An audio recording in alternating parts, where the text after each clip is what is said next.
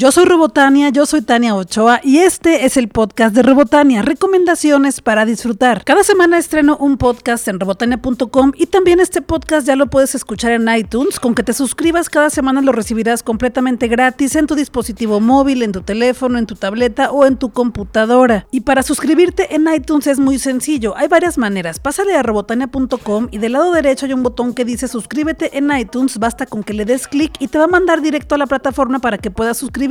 También directamente en iTunes puedes buscar en la sección de podcast el podcast de Robotania, te suscribes y listo. O también pásale a mi Facebook o a mi Twitter, estoy como Robotania en ambas plataformas y ahí te voy a poner un enlace para que solamente des clic y te suscribas. Aquí platicamos sobre libros, cultura y entretenimiento, películas, series de televisión y eventos que ocurren en la ciudad de Guadalajara y también en otras ciudades. Gracias a todas las personas que ya se suscribieron en iTunes y también a las que ya dejaron su valoración o su reseña en iTunes para que más personas puedan conocer este podcast. Gracias también a ti que lo escuchas cada semana, que lo recomiendas, que le das retweet y que lo compartes en las redes sociales. Porque precisamente es gracias a ti que yo puedo conseguir tantas cosas bonitas para regalarte en este podcast y en mis redes sociales. Así que pues no me queda nada más que agradecerte y comenzar a recomendarte cosas chidas. El sábado comienza la Feria Internacional del Libro de Guadalajara FIL 2017 y ya te di mis recomendaciones en el podcast pasado, lo puedes escuchar en robotania.com o en iTunes, ya que me sumergí en el programa completo y detecté algunas cosas que me pueden gustar mucho a mí, pero que sé que también te pueden interesar a ti. La Feria Internacional del Libro de Guadalajara comienza el sábado 25 de noviembre y termina el domingo 3 de diciembre. Sé que algunas y algunos de ustedes que me escuchan cada semana ya han ido a la Feria Internacional del Libro de Guadalajara porque ya me los he encontrado por allá y ya hemos platicado y compartido y recomendado que comprar, pero también podría ser esta tu primera Feria Internacional del Libro de Guadalajara, entonces te quiero platicar en dónde sucede esto. Es en Expo Guadalajara que se encuentra en Avenida Mariano Otero 1499, esquina con Avenida de las Rosas en la colonia Verde Valle en Guadalajara, Jalisco, México. Expo Guadalajara es un lugar muy grande y ahí suceden las exposiciones más importantes y diversas de la ciudad. Durante la FIL voy a asistir a varias presentaciones de libros, pero también voy a realizar varias entrevistas con autoras y autores que me interesa que conozcas y por eso voy a compartir esas entrevistas posteriormente contigo. Así que estos días he leído más de lo que leo comúnmente porque me gusta leer los libros de las personas a las que voy a entrevistar para poder generar para ti un contenido bueno y que puedas pasártela bien escuchando este podcast o viendo mi canal en YouTube. Tengo regalitos para ti para agradecerte el que estés aquí cada semana y estés compartiendo conmigo cosas en redes sociales. Tengo calcomanías y separadores, basta con que me los pidas durante la Feria Internacional del Libro de Guadalajara. Durante el día te voy a estar diciendo en dónde estoy y si tú también andas por allá, con mucho gusto te voy a entregar tus calcomanías y tu separador. La Feria Internacional del Libro de Guadalajara tiene horarios especiales el 25, 26 y 30 de noviembre y el 1, 2 y 3 de diciembre abrirán sus puertas de 9 de la mañana a 9 de la noche y el 27, 28 y 29 de noviembre solo las abren de 5 de la tarde a 9 de la noche. Para que cheques bien el horario del día en que quieres ir para que te entregue tus calcas y tu separador. Y el viernes 1 de diciembre el horario se extiende hasta las 11 de la noche porque es la venta nocturna y es cuando puedes aprovechar porque varias editoriales ponen descuentos verdaderamente significativos. Y para entrar tienes que pagar tu boleto, adultos 20 pesos, niños 15 pesos y estudiantes y maestros con credencial 15 pesos. Y lo más bonito de la FIL no es solo tener la suerte de encontrarte libros baratos, sino conocer a tus autoras o autores favoritos. Ellas y ellos asisten a sus presentaciones de libros, platican contigo muy de cerca y se dan el tiempo para firmarte tus libros. En la FIL hay una zona especial en la que las escritoras y los escritores firman libros, es la zona de los autógrafos y no tiene ningún costo extra, lo incluye con tu boleto de entrada, simplemente tienes que revisar el programa para que cheques en qué horario y qué día va a estar esa autora o ese autor que tú quieres que firme tu libro. Hay un lugar en Tlaquepaque, Jalisco, al que me gusta ir mucho porque las bebidas son fascinantes, las comidas son abundantes y todo es muy exótico. Este lugar se llama Sayulitros y es un restaurante de mariscos en el que también hay espectáculos de música en vivo. Aquí se presenta Xochitl Núñez, una cantante de música regional mexicana con una voz tremenda, pero que también es imitadora de Ana Gabriel, Lupita D'Alessio y Jenny Rivera. Pero no solo las imita disfrazándose de ellas, las imita cantando como ellas. En Sayulitro se come rico, se bebe rico y los precios son muy justos. Y los jueves son días de la diversidad. Los jueves de diversidad en Sayulitro son fabulosos porque hay show travesti, show drag y por lo regular se presentan La Gorda Espejo y Ricky Lips, pero también se ha presentado la drag tapatía Becky the Beach. La semana pasada fui a Sayulitros Tlaquepaque y me tocó conocer a Lady Tacos de Canasta. Esta mujer oaxaqueña que se hizo famosa porque en una marcha de la diversidad de la Ciudad de México estaba muy tranquila vendiendo sus ricos tacos de canasta, comida callejera en la calle y soltó su grito característico. A alguien se le ocurrió grabar ese grito mientras vendía sus tacos de canasta, se hizo viral y toda la gente ya la ubicamos como Lady Tacos de Canasta. Hola, ¿qué tal? Pues vine a Sayulitros en Tlaquepaque, Jalisco y a quién creen que me encontré. Bueno, en realidad vine a verte, vine a verte al show en Sayulitros. ¿Cómo estás, Lady Tacos de Canasta? Pues muy encantada de, estar aquí por Tlaquepaque. Con esta gente tan maravillosa nos han tratado genial. ¿Qué te puedo decir? Estoy feliz. Oye, cuéntame cómo empezó esto de los tacos en tu vida, porque sé que fue una casualidad. Alguien subió el viral a internet, pues todo el mundo dimos con él. Pero ¿cómo fue que tú empezaste con este negocio de, en realidad, de los tacos? Pues ya es un negocio familiar, ya tenemos años eh, trabajando en esto, pero pues fue a raíz del video viral donde me hice famosa que, que fuimos a la marcha gay y pues ahí decidí arreglarme y todo y pues ahí, ahí sucedió, pues de ahí para acá. Y se ha sido un trancazo, ¿no? Porque seguidores por todos lados, ¿sí ha habido más contrataciones y se venden más los tacos? Pues sí, afortunadamente y gracias a Dios y al apoyo de toda la gente, este, nos está yendo muy bien. Estamos eh, trabajando todos los días en eventos, en fiestas, en antros, en todos los lugares donde nos inviten. Es que aquí en Guadalajara de verdad tenemos ganas de probar los tacos. Pues sí, ya, ya, ya estamos en eso, venimos a juntar gente y rating porque estamos planeando eso y ya vamos a tener un evento en grande por acá con, con los tacos de canasta.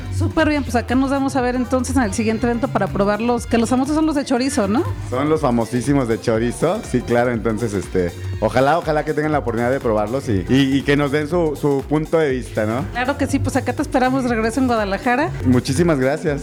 ¿Podrás echar el grito para que te ubiquen los que todavía, si es que todavía alguien no lo ha escuchado? Ok. ¡Tacos los de canasta, los tacos! Es que me parece fabuloso el grito porque es súper energético y positivo y muchas gracias por estar aquí. gracias a ti y este, saludos a, todo, a todos tus seguidores, a toda la gente que nos escucha. Muchas gracias y bendiciones para todos. Igualmente, gracias. Lady Tacos de Canasta es una mujer oaxaqueña, emprendedora y que admira tremendamente a Lila Downs y me dio mucho gusto que hace poco tiempo Gracias a Aurora Wonders de Escándala, Lady Tacos de Canasta pudo conocer a Lila Downs y me platicó, aunque eso ya no se alcanzó a grabar bien porque me falló el micrófono, que ya está trabajando con Lila Downs y nos tiene preparadas varias sorpresas. Si quieres ver el video en el que Lady Tacos de Canasta conoce a Lila Downs, basta con que le pongas en YouTube Lady Tacos de Canasta Escándala y te aparece el video para que veas cuando cumplió su sueño y fue ese momento tan bonito en el que conoció a una de sus ídolas. Y es que no sé si ya te lo había dicho, pero algo que me hace sentir muy bonito, que me hace sentir viva, es cuando las personas cumplen sus sueños. Y en ese video se ve perfectamente eso, a una persona cumpliendo uno de sus sueños. Sigue a Lady Tacos de Canasta en Facebook, así está tal cual, Lady Tacos de Canasta. Síguela en Twitter como arroba Lady Tacos de Cana y síguela en Instagram como Lady Tacos de Canasta. Y si tienes la fortuna de vivir en la Ciudad de México, por favor ve a probar sus tacos y platícame si están tan sabrosos como se ven. Me invitaron a conocer la experiencia Sueño Mágico Festival de Navidad, un parque temático en la ciudad de Guadalajara que se encuentra en Avenida La Paz 1811 en la colonia americana en Guadalajara, México. Y en este parque temático hay villas navideñas miniatura que vas a conocer, hay juegos mecánicos, desfile de botargas de cuentos navideños, hay mucha comida, muffins, churros rellenos, tostilocos. Este festival de Navidad se encuentra en la mansión Cloverland, una casa de 1912 de Guadalajara, con un diseño precioso y único. También es conocida como el Jardín de los Tréboles porque es un jardín enorme con una casa en medio.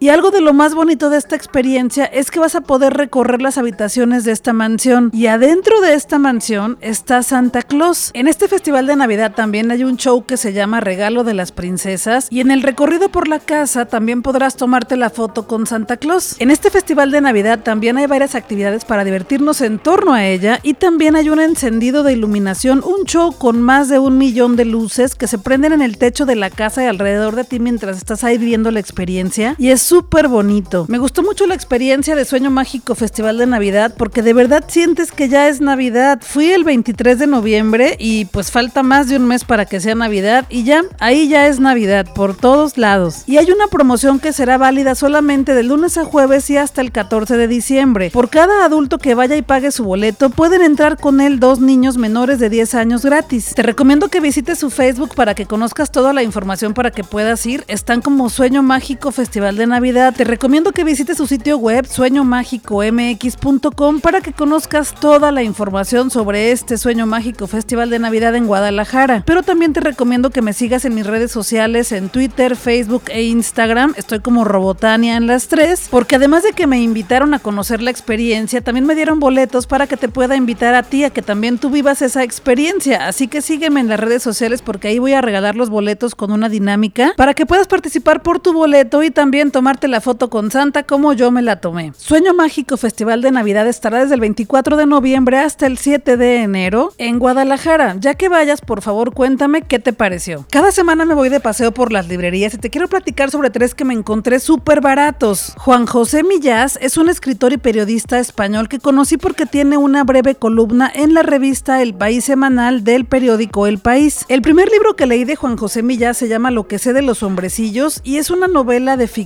en la que una persona conoce a unos pequeñitos hombres y comienza a interactuar con ellos y gracias a ellos resuelve muchas cosas que traía atoradas en su vida pero también le revela muchas cosas de su personalidad. Otro libro que también ya leí de Juan José Millás se llama La soledad era esto y es un tratado sobre la soledad, tal cual. Es una novela que me la leí como en un par de horas. Es una novela breve que trata sobre eso, el aceptar tu soledad y aprender a vivir con ella. Me encontré dos libros de Juan José Millás, el primero se llama El Mundo y fue Premio Planeta 2017 y Premio Nacional de Narrativa 2008. El segundo que me encontré se llama Letra Muerta. Ambos son novelas muy breves, son ediciones de bolsillo de Editorial Planeta y ambos me los encontré por 29 pesos en la tienda de discos que se llama Mixup. Sí, curiosamente, esta tienda no está considerada como una librería, pero curiosamente ahí también he encontrado últimamente muy buenos libros y a muy buen precio. Todavía no los leo, pero cuando lo haga voy a compartir contigo mi opinión. Si los ves, por favor, porque Juan José Millas es un gran escritor. Otro libro que me encontré se llama La estirpe del silencio y es de la escritora Sandra Lorenzano. A esta escritora todavía no la he leído, no la conozco, la conozco de nombre, pero no he conocido su literatura, pero tenía muchas ganas de conocerla y este libro también lo encontré en Mixup. Me costó 49 pesos y va a ser el primer libro que lea de Sandra Lorenzano. Y por lo que pude leer atrás es una historia sobre dos hermanas que quedan huérfanas en un mundo en el que no les queda más remedio que confiar en la palabra de un sacerdote. Este sacerdote lo único que quiere es encontrarles marido. Al parecer es una novela sobre estas mujeres que experimentan esta experiencia de que les consigan marido en México del siglo XX y pues ya veremos qué tal está. Y esta semana, además de todos los paseos que te he platicado, también pude terminar el libro que estaba leyendo la semana pasada que se llama Creatividad S.A. Cómo llevar la inspiración hasta el infinito y más allá, escrito por Ed Catmull, el presidente de Pixar Animation y Disney Leer este libro fue una bonita experiencia porque te va contando cómo inició Pixar, pero también te va platicando las decisiones fuertes que han tenido que tomar para fusionarse con Disney y para producir las películas más bonitas que hemos visto durante todos los años en que existe Pixar. Lo más importante para Pixar siempre ha sido contar historias y este libro lo que nos cuenta es eso, una gran historia, pero también muchas chiquitas entre esta gran historia. Ed Catmull comienza platicándonos cómo fue que se inició en el mundo de la animación y básicamente el objetivo principal que él tenía hace muchos años era crear la primera película animada en 3D hecha por computadoras. Este sueño lo cumplió en 1995 cuando hicieron la película Toy Story. Nos platica cómo no fue fácil llegar a eso, cómo tampoco fue él solo y se rodeó de muchas personas talentosas para lograrlo. Nos platica las buenas experiencias, pero también las experiencias desagradables para lograr tus sueños, porque lograr tus sueños no siempre es tan fácil. Implica mucha dedicación, mucho trabajo y conocer a muchas personas para que te ayuden a lograrlo juntos. Nos platica también cómo Pixar estuvo consiguiendo financiamiento durante muchos años, porque no crean que siempre ha sido un negocio Pixar, y nos cuenta mucho sobre los procesos de la creación de una película animada, cómo comienzan con una historia muy pequeña, se reúnen en unas sesiones a las que les llaman Brain Trust,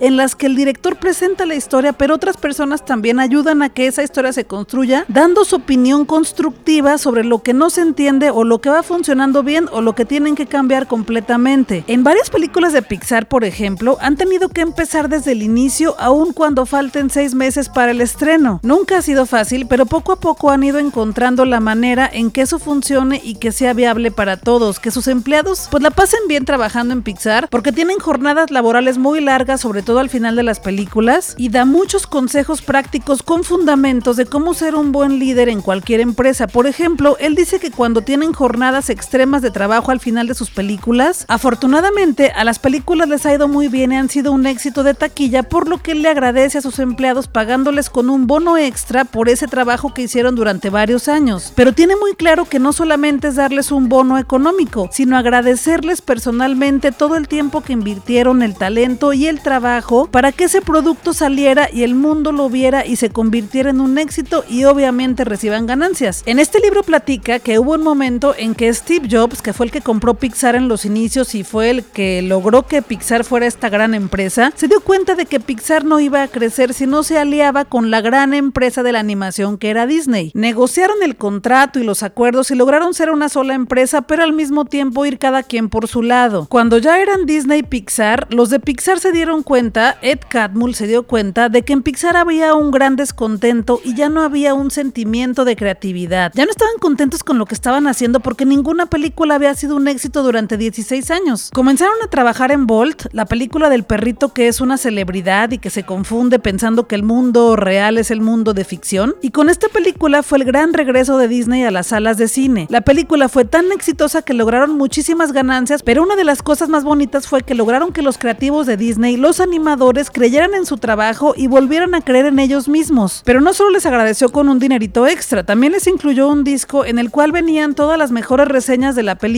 que habían salido en los medios de comunicación. Y también les entregó una carta personalizada en la cual se les agradecía por su trabajo, dedicación y talento. Y Ed Catmull cuenta en este libro que en la actualidad hay personas que tienen esa carta enmarcada en sus oficinas. En este libro vas a encontrar anécdotas tan bonitas como esa, pero también anécdotas terribles como cuando perdieron toda la película completa de Toy Story 2. Alguien apretó el comando en el teclado que hacía que todo se borrara del sistema. Se borró, pero afortunadamente una productora que tenía que haber trabajado en casa porque estaba embarazada y su bebé acababa de nacer y pues le dieron chance de que estuviera con él, estuvo trabajando en su casa y afortunadamente tenía el respaldo de Toy Story 2 ahí y pudieron rescatarla, pero nos cuenta un montón de anécdotas peligrosas como esa. Además de las anécdotas que me encantaron, también encontré muchísima inspiración. Lo que encontré aquí es que si quieres cumplir tus sueños tienes que dedicarte a ellos, ser persistente, pero también ser constante y siempre seguir aprendiendo. Y me gustó algo que dice Ed Catmull, que la clave está en cómo hacerse mayor, responsable y digno de confianza sin perder el asombro por aquello que te impresionaba cuando eras niña o cuando eras niño. Ahí está la clave. Creatividad S.A. Cómo llevar la inspiración hasta el infinito y más allá, escrito por Ed Catmull, el presidente de Pixar Animation y Disney Animation, lo encuentras en formato digital, en formato impreso, en inglés o en español. Ya tú decides cuál te quieres comprar. Me encontré algo que no te había platicado y es que en la Feria Internacional del Libro de Guadalajara estará también el Salón del Cómic más novela gráfica en Expo Guadalajara en el marco de la FIL del 30 de noviembre al 3 de diciembre. Esto surgió con el objetivo de acercar contenidos de interés a los lectores de libros de historietas. Y sí, la verdad me puso muy contenta saber que va a pasar esto en la FIL. De niña me gustaba leer historietas, pero no leía precisamente historias de superhéroes. Me gustaba leer a la pequeña Lulu, a Tommy Jerry, Archie, Lorenzo y Pepita. Cada semana iba con mi mamá al puesto de revistas y me compraba estas historietas que eran unos cómics pequeñitos y que costaban como 3, 4 pesos. Y me encantaba leerlos. Teníamos una dinámica cuando mi mamá se reunía con sus amigas a jugar la baraja o a platicar, a tomar el café, pues nos llevaban a las hijas y a los hijos a convivir y mientras ellas platicaban y echaban el café o la baraja, nos poníamos a leer cómics acostados boca arriba en un cuarto con el cómic en la cabeza para poder disfrutarlo sabroso y en silencio. Y cuando íbamos terminando los cómics, porque cada quien llevaba los suyos, intercambiábamos las historias ahí mismo para leer todo y ya al final cada quien se iba con sus historietas. No sé qué le pasó a mis historietas de cuando era niña, seguramente las tiré o desaparecieron o se esfumaron al espacio. Me gustaría tenerlas todavía, pero me he ido encontrando algunas en el Tianguis de Antigüedades de Guadalajara, el que se pone en Avenida México entre Chapultepec y Avenida Américas. Ahí hay varios cómics de estos que te estoy platicando y los encuentras muy baratos. He recuperado algunos ahí. Hasta me encontré unos de los Muppets Baby. Obviamente me encantaría tener los que tenía de niña, pero bueno, eso ya no va a ser. Pero hace como 10 años aproximadamente comencé a leer otro tipo de historietas ya cuando soy adulta y conocí las historias de Neil Gaiman, las historias de Batman, La Mujer Maravilla, Green Lantern, de Hulk, de She-Hulk, del Joker, de Harley Quinn y un montón de superhéroes y superheroínas que se me han ido atravesando en el camino. Y más porque es mucho más fácil conseguir ahorita historietas de cómics en español incluso. Porque hace algunos años solo las encontrabas en inglés, ediciones importadas y muy caras y ahora ya tenemos ediciones ediciones mexicanas muy baratas. Y es por eso que me encantó que en la Feria Internacional del Libro existe este espacio dedicado al cómic y la novela gráfica. En este espacio dedicado al cómic y la novela gráfica en la FIL habrá un foro Ruiz del Salón del Cómic en homenaje al gran caricaturista mexicano donde habrá 37 actividades entre presentaciones y charlas. En el programa habrá participación de diversos creadores latinoamericanos, entre ellos los mexicanos René Córdoba, Axel Medellín, Claudia Aguirre, Quetzal Cárdenas, Eva Cabrera,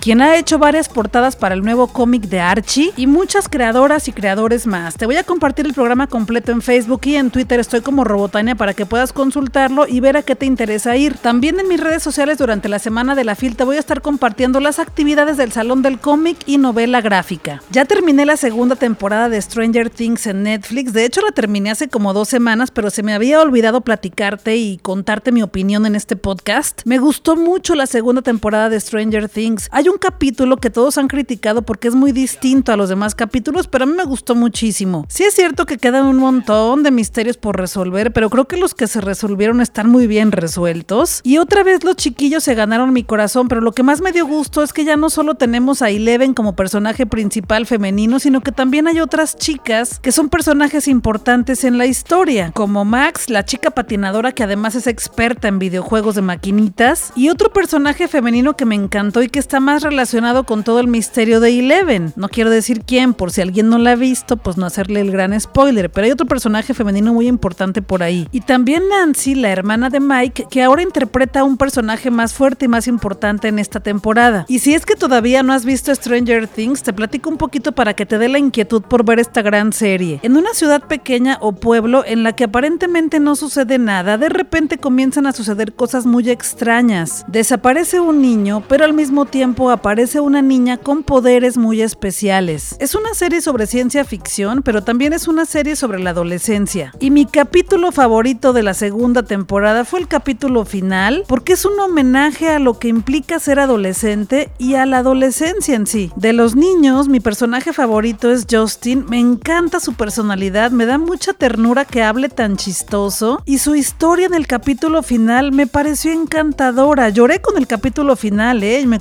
conmovió tremendamente la historia de Justin. Y me gustó que sigue permaneciendo este homenaje a los clásicos ochenteros en todos los sentidos, en la literatura, en la televisión y en el cine. Y también me gusta mucho Stranger Things porque me parece que es una serie muy segura para que la veamos en familia. Sí, me gustó la segunda temporada de Stranger Things y sí estoy ansiosa porque comience la tercera, pero ya sé que tendremos que esperar como un año, así que ni modo. ¿Y tú ya viste la segunda temporada de Stranger Things? ¿Te gustó? ¿Qué te pareció? ¿Te aburrió? ¿Te pareció entretenida? ¿Te gustó el final tanto como a mí? Platícame qué te pareció porque estoy ansiosa por platicar sobre Stranger Things. Estoy en Facebook, en Twitter y en Instagram como Robotania. Mándame un inbox, un DM un mensaje directo como quieras o hazlo público, pero hay que seguir platicando de Stranger Things 2. Desde 1981, militantes y activistas en favor del derecho de la mujer observaban el 25 de noviembre como día de protesta y conmemoración contra la violencia que sufre la mujer. La fecha fue elegida como conmemoración del brutal asesinato en 1960 de las tres hermanas Mirabal, activistas políticas de la República Dominicana por orden del gobernante dominicano Rafael Trujillo, y en este contexto, la Asamblea General estableció en 1999 que el 25 de noviembre se conmemorara el Día Internacional de la Eliminación de la Violencia contra la Mujer. La violencia contra la mujer es una violación de los derechos humanos y es consecuencia de la discriminación que sufre tanto en leyes como en la práctica, así como en la persistencia de desigualdades por razones de género. El simple hecho de ser discriminada o violentada por ser mujer. No me gusta que exista esta violencia como no me gusta que exista la violencia en general, pero en específico esta violencia impide el avance en muchas áreas, pero principalmente que como mujer nos impide tener paz y seguridad. El Instituto Municipal de las Mujeres en Guadalajara organizó Cine Mura Feminista y presenta la película Las Muertes Chiquitas el 24 de noviembre a las 6 de la tarde y la entrada es completamente gratis. Esto será en el Museo de Arte Raúl Que se encuentra en la avenida Mariano Otero 375. Las Muertes Chiquitas es un documental compuesto de conversaciones con más de 30 mujeres de diferentes zonas de México, mujeres de diversas edades, estratos sociales, profesiones y religiones. Este es un proyecto que reflexiona sobre la condición política de ser mujer desde el placer, la lucha armada, la transexualidad, el trabajo sexual, la enfermedad, el exilio, la teología de la liberación, el feminicidio y el compromiso ético. Me gusta que existan gustan este tipo de actividades en la ciudad, me gusta que haya actividades para eliminar la violencia en contra de la mujer, porque créeme que no es sencillo ser mujer y tener miedo de salir a caminar a la calle a comprar un virote. Gracias por escucharme en este podcast, gracias por tu retweet, gracias por compartirlo en Facebook, gracias por tus corazones en Instagram. Te recuerdo que cada semana estreno un podcast, cada viernes en robotania.com y que también puedes escucharlo en iTunes, así lo encuentras como el podcast de Robotania. Y te recuerdo también que me da mucho gusto saber que me escuchas, así que si me encuentras en la calle, salúdame y dime como el otro día me dijeron en Plaza México, ayer vi tu video, el de YouTube, en el que platicaste por qué te gustó el libro de eso y la película y la serie. Bueno, nos pusimos a platicar ahí de por qué ella le daba miedo, de por qué a mí no me daba miedo y bueno. Y pues eso, si me ves en una librería, en una marcha, en una plaza, en un restaurante, donde sea que me encuentres, por favor dime, hola Robotania, ¿cómo estás? Porque me va a dar mucho gusto conocerte, saludarte y platicar en persona contigo. Yo soy Robotania, yo soy Tania Ochoa y este es el podcast de Robotania, recomendaciones para disfrutar. Vámonos a disfrutar que la vida es corta y el tiempo se nos está terminando. ¡Tacos de canasta, los tacos!